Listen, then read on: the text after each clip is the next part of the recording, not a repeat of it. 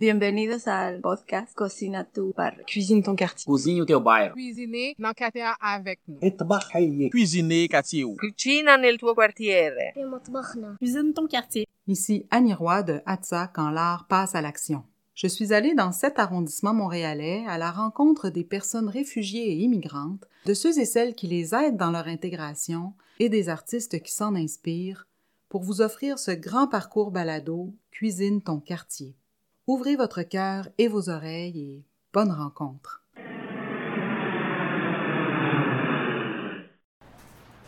Bonjour, je m'appelle Duan Chan. Bonjour, je m'appelle Marilyn Butler. Bienvenue dans la balado. Cuisine ton quartier à Montréal-Nord.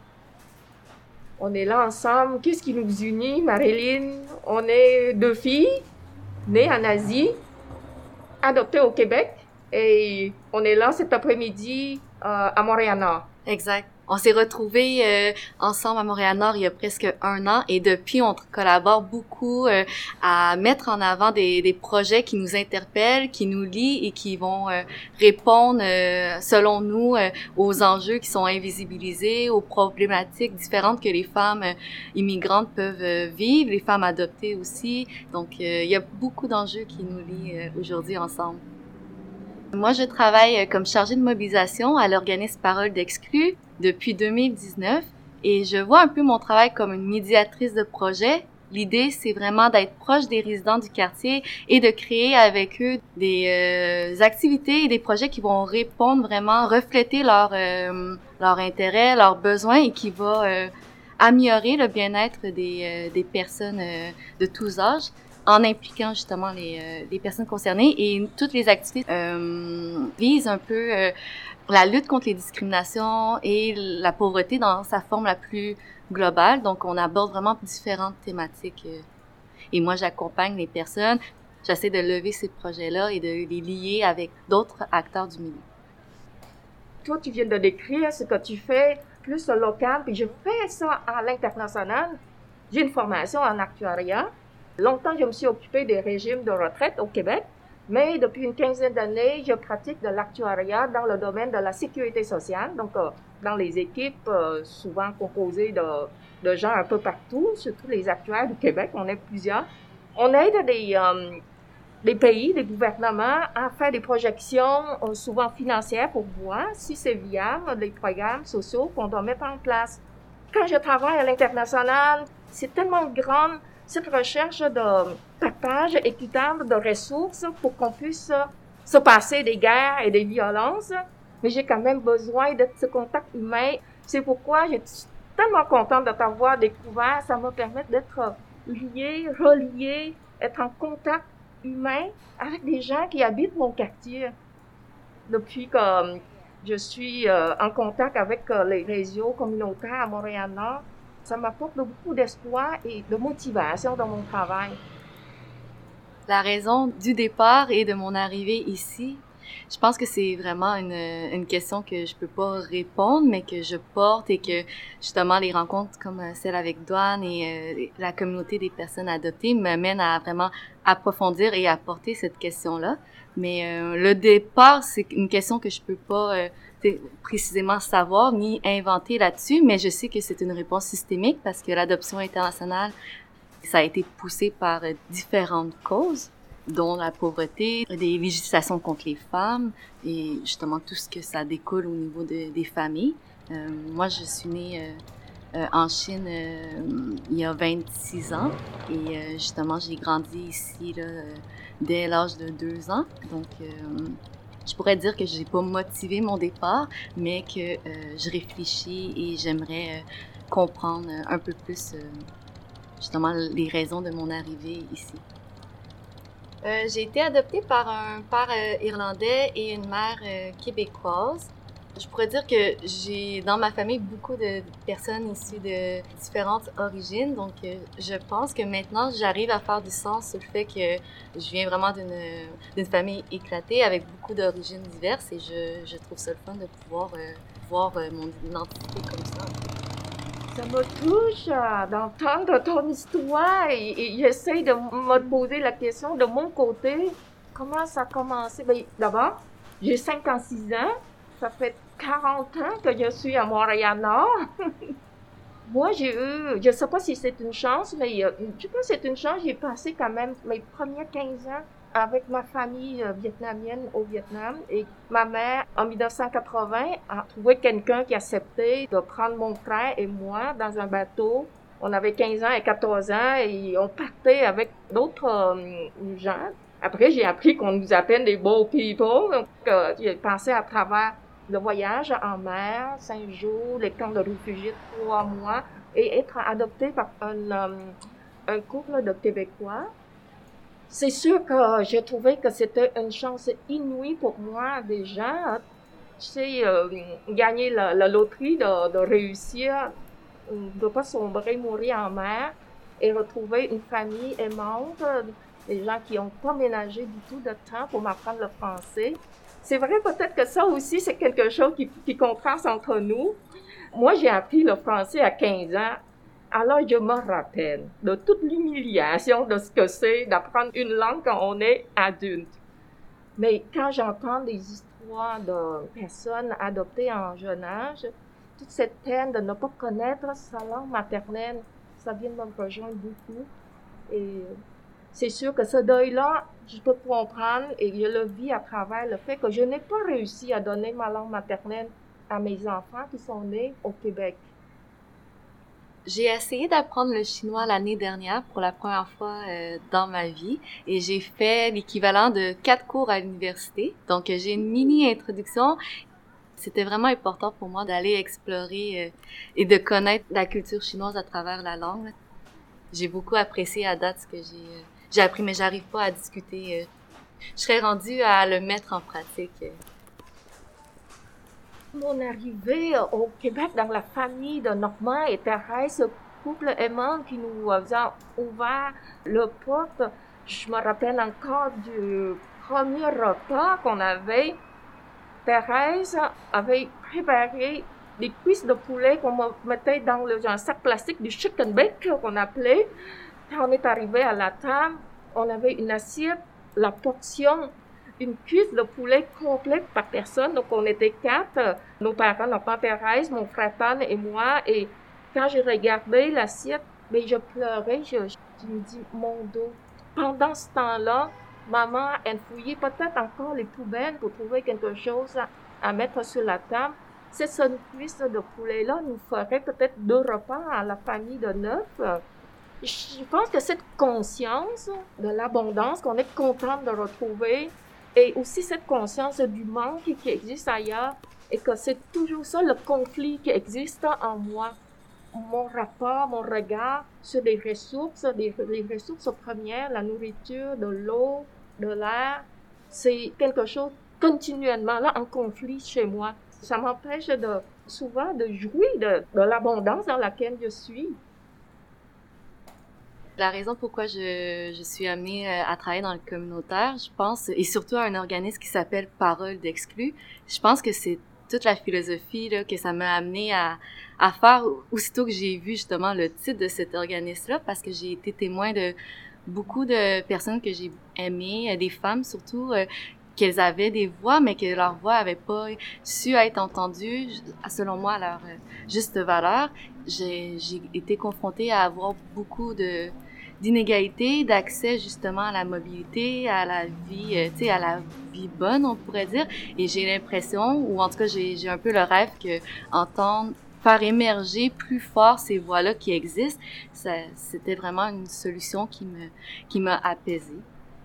Euh, j'ai grandi avec une, une mère qui était chanteuse et euh, une artiste aussi qui avait vraiment besoin de s'exprimer et ça ça m'a vraiment marqué, je pense, euh, voir ce, ce désir-là aussi puissant. Et je retrouve cette même force de caractère chez ma grand-mère, qui elle aussi, c'est une femme qui pourrait apparaître euh, à première vue euh, intimidante parce qu'elle elle parle vraiment fort et elle s'exprime d'une façon vraiment unapologétique. Ben, je pense que elles ont une richesse à partager, une grande intelligence, une force, une, des résiliences qui viennent d'un parcours qui peut être justement euh, plus difficile et qu'on reconnaît pas je pense que c'est vraiment ça que j'ai envie d'aller rejoindre les autres euh, récits, les autres voix qui m'ont inspiré et que j'admire. Moi, je suis une très heureuse maman de deux enfants, euh, Jibril et Yasmine. Jibril, mon garçon, a 26 ans maintenant. Yasmine, 24 ans. Quand on me demande qu'est-ce que je suis le plus fière dans ma vie, c'est le fait d'être maman. Que, que j'ai toujours fait ça correctement, mais je suis, je suis fière de ce que j'ai réussi à le faire. J'ai trouvé un Québécois vraiment très gentil, très aimant, comme père pour mes enfants. On s'est séparés quand les enfants étaient jeunes, mais on reste en bon terme et on a toujours collaboré pour nous occuper de nos enfants. Moi, je réalise que quand on a un vécu qui est difficile, et dans mon cas, j'ai pris conscience que dans une seule vie, tout seul, je ne pourrais pas m'en sortir. Le fameux rêve américain où j'ai gagné la loterie de la survivance de Beau People, apprendre une langue, un métier, ça ne suffit pas ce rêve, entre guillemets, américain, parce que il y aura toujours en moi cette conscience que ailleurs, il y a des gens qui sont dans les manques. Et j'ai rapidement compris que à travers la vie de mes enfants, si je, je suis pas une mère tyrante, si j'arrive à être une mère aimante, mes enfants pourraient, dans leur génération, aller rejoindre le rang d'autres personnes pour prendre soin de notre, notre milieu. Et c'est dans ce sens-là aussi que je suis contente de retrouver euh, Marilyn. Marilyn est un peu comme dans ma, ma famille, euh, dans mon humanité, dans ce qui est vivant sur Terre. Ensemble, on prend soin de notre milieu, de notre monde.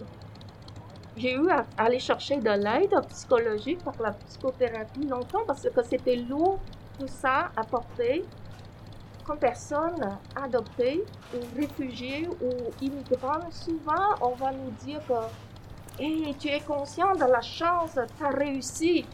Mais oui, j'ai eu la chance de la survivance, mais maintenant, je voudrais qu'on soit bien ensemble globalement. Longtemps, ça a été difficile pour moi à, à demander de l'aide pour, pour, réaliser mes, mes projets parce que c'est toujours vu comme si je critiquais ma société d'accueil. Non, je suis la société d'accueil maintenant. Je suis rendu dans l'abondance, j'ai reçu et que je voudrais de mon expérience de redonner. Toi, à deux ans, tu gardes pas de souvenirs. Mais quand tu as commencé à monter ta mémoire, tu as la famille, c'est notre famille euh, proche de nous, mais aussi la grande famille. Là, au-delà de cette grande famille-là, il y a euh, notre quartier, notre province, notre, notre pays. C'est un peu comme ça que moi, à 15 ans, j'ai eu plus de conscience que quand on m'a demandé, on m'a invité à m'intégrer dans la société québécoise pour mon bien, pour que je puisse être épanouie, être heureuse. J'avais compris cela et j'ai fait beaucoup d'efforts en sachant que c'est dans mon intérêt à le faire. Et euh, j'ai vraiment apprécié le fait de pouvoir reconstruire ce réseau-là au Québec, avoir des amis, avoir des oncles, des tantes, les, les cousins, des cousines, c'est quelque chose d'inestimable. À l'époque, quand je suis arrivée au Québec en 1980, c'était encore la guerre froide on n'avait pas d'espoir à l'époque encore que les choses allaient changer puis qu'on pourrait un jour aller en Chine, au Vietnam pour découvrir. Je pensais que c'était perdu à tout jamais ces réseaux. C'est ça que j'ai réalisé, tout ce réseau, les contacts de lien avec. C'est ça qu'on est. Qu'est-ce que j'ai entendu en secondaire 4? C'était nul et une île. L'interdépendance, c'est un autre beau mot en français que j'ai appris. On a besoin des uns des autres je ne peux pas être euh, artiste, médecin, euh, ouvrier, tout en même temps. Je peux être une particularité dans cette société et reconnaître qu'un médecin n'est pas supérieur à moi, mais il a des compétences que je n'ai pas. Et pour me soigner, je m'attendrai à ce que le médecin soit mon égal. C'est un peu tout ça que je pensais naïvement que je retrouverais euh, naturellement dans, notre société ici. Et en vieillissant, je réalise que c'est, à construire nos valeurs, sont à construire tout le temps, euh, continuellement. quand je suis arrivée aussi, on me disait que le Vietnam, oh, euh, elle est sauvée d'un pays 50 ans à mais après, j'ai réfléchi, je me dis, le progrès, là, il recommence à chaque naissance. Chaque être humain, quand on vient au monde, on a à recommencer à apprendre. Donc, je ne peux pas dire que les Vietnamiens sont aérés. C'est, les Québécois qui viennent au monde, euh, euh, mes enfants sont venus au monde ici, euh, ils, ils, ont à tout réapprendre. Et dans cet apprentissage de valeur, on recommence tout. Hein peut-être qu'on pourrait aborder quelque chose qui nous relie tous les deux, qui vient me chercher. C'est, cette violence que j'ai fui au Vietnam consciemment, mais je la retrouve encore dans notre quartier. Je me rappelle encore le 24 juillet quand euh, tous les deux, on, se jetait par terre, l'une à côté de l'autre, parce qu'il y avait des coups de feu dans, dans la rue. Ben, ça me fait penser justement au euh, pourquoi j'ai une admiration pour les femmes fortes comme les femmes comme Douane, c'est que j'ai vu que elles ont une capacité de transformer des traumatismes puis d'en faire vraiment quelque chose de collectif puis de chercher constamment à faire du sens puis à réparer. Comment réparer? Puis euh, depuis cet événement là le 24 juillet c'est clair que c'est une priorité maintenant euh, qui est de faire du sens de cet événement-là, puis de voir comment nous, on peut agir, se responsabiliser. Je réfléchis justement comment je peux avoir ce sentiment de réparation-là, que ça soit pour toutes les autres choses qui peuvent nous heurter euh, notre dignité.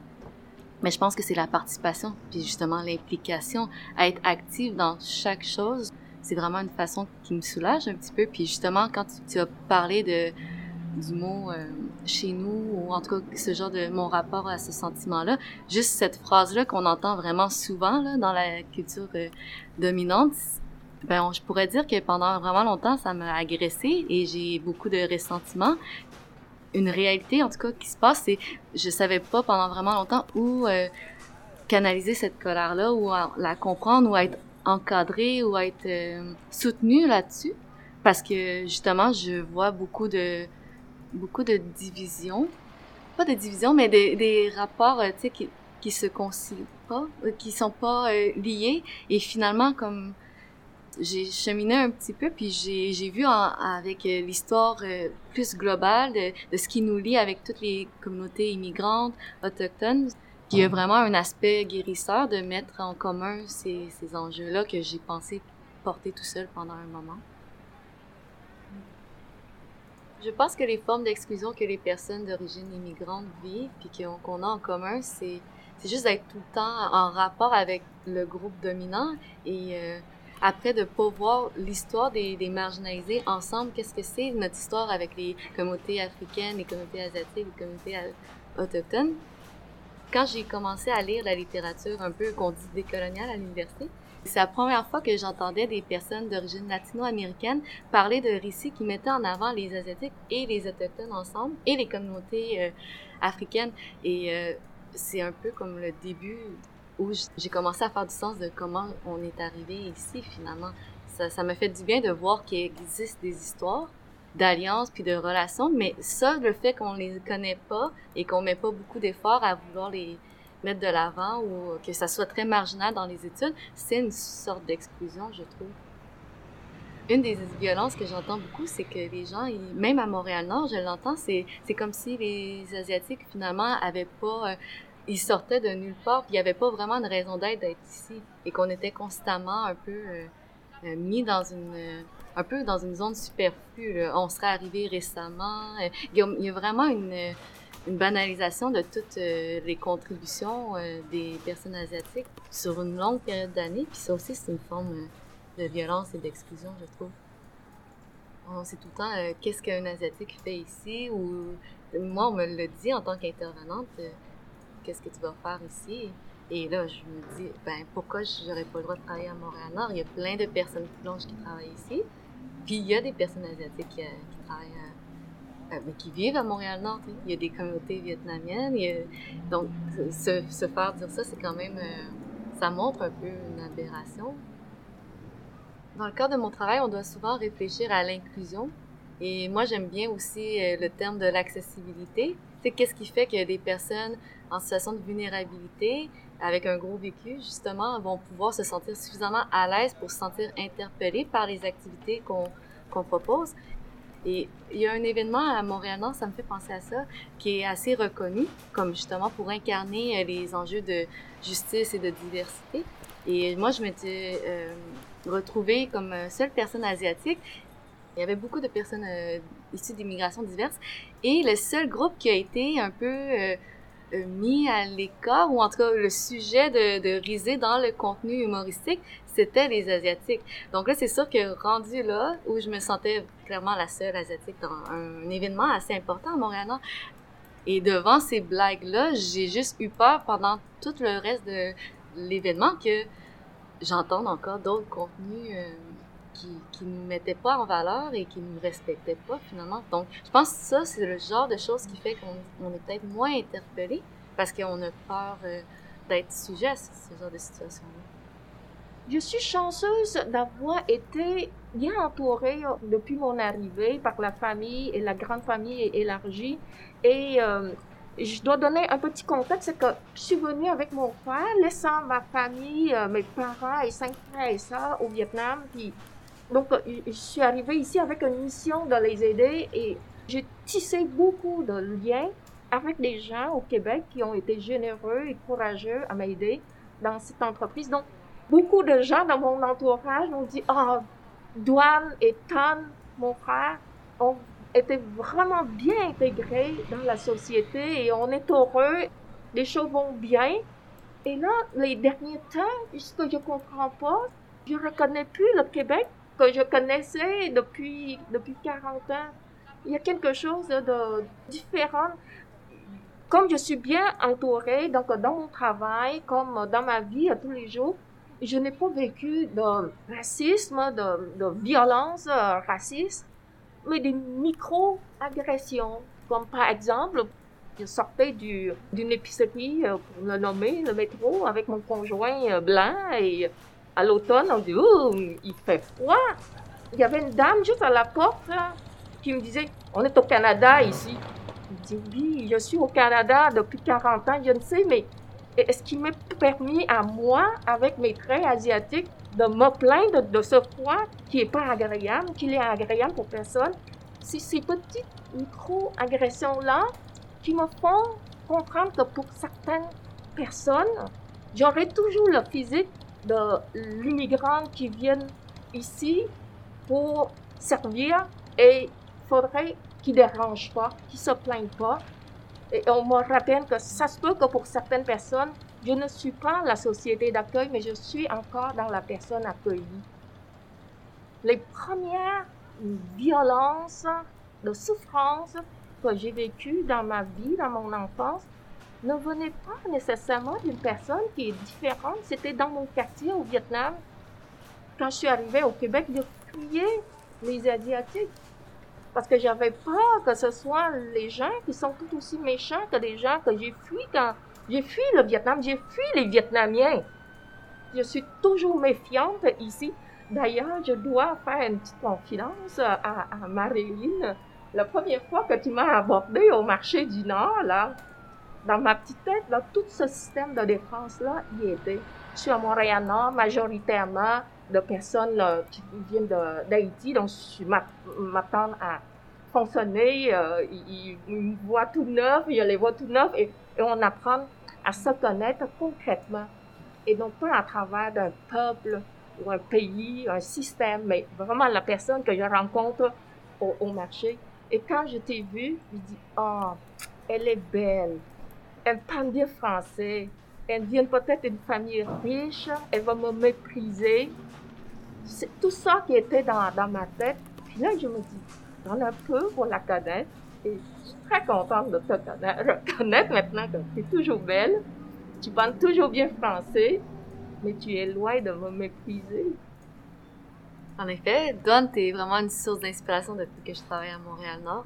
Elle me permet de mettre en lumière plein de angles et euh, des mises en lien c'est ça je pense que c'est ces liens-là vraiment compliqués des fois à faire qui, qui peut vraiment avoir un impact pour la lutte contre les formes de pauvreté et d'exclusion.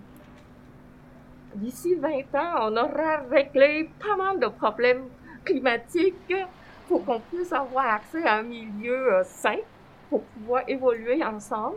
Et si la, la paix existe encore, puis nos jardins communautaires existent encore, mais on a la, des endroits où on puisse faire des projets. Il y a un projet qui me tenaille depuis toujours, depuis que je suis pubère, depuis que j'ai eu mes menstruations et toute l'humiliation qui vient avec ça. Et je prends conscience que, en tant que femme, c'est incontournable. On devient de fille à femme et on, a nos menstruations. J'ai vécu ça comme vraiment un drame au Vietnam. Euh, je voudrais qu'on puisse euh, prendre soin de nos filles qui deviennent femmes dans notre quartier pour célébrer les filles qui deviennent femmes et qu'on puisse parler de menstruation sans honte, sans peur. Et ce serait un premier tabou de, de la sexualité qu'on pourrait éliminer. C'est ça mon rêve concret pour le temps qui vient. Dans 20 ans, ce que j'aimerais euh, comme changement euh, au niveau de la culture, j'aimerais qu'on puisse justement connaître un peu plus l'histoire de la migration des personnes asiatiques. J'aimerais aussi qu'il y ait des femmes euh, qui puissent justement être plus représentées et devenir une source de référence aussi et que elles peuvent transmettre leur vécu.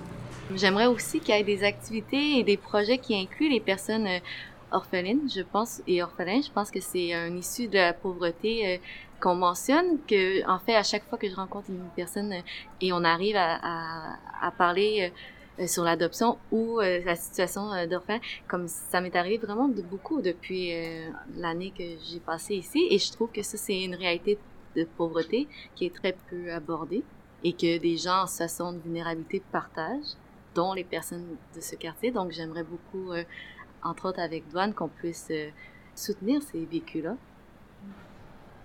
Merci beaucoup pour l'écoute. Euh, je souhaite à tout le monde de pouvoir euh, trouver les moyens de, de se sentir vivant, de faire des choses qui vous font sentir vivant. Merci de votre écoute. Je souhaite que nous puissions connaître la paix, la sérénité ensemble. Merci encore de votre écoute. J'espère vous retrouver tout au long du parcours balado. Je vous dis à la prochaine.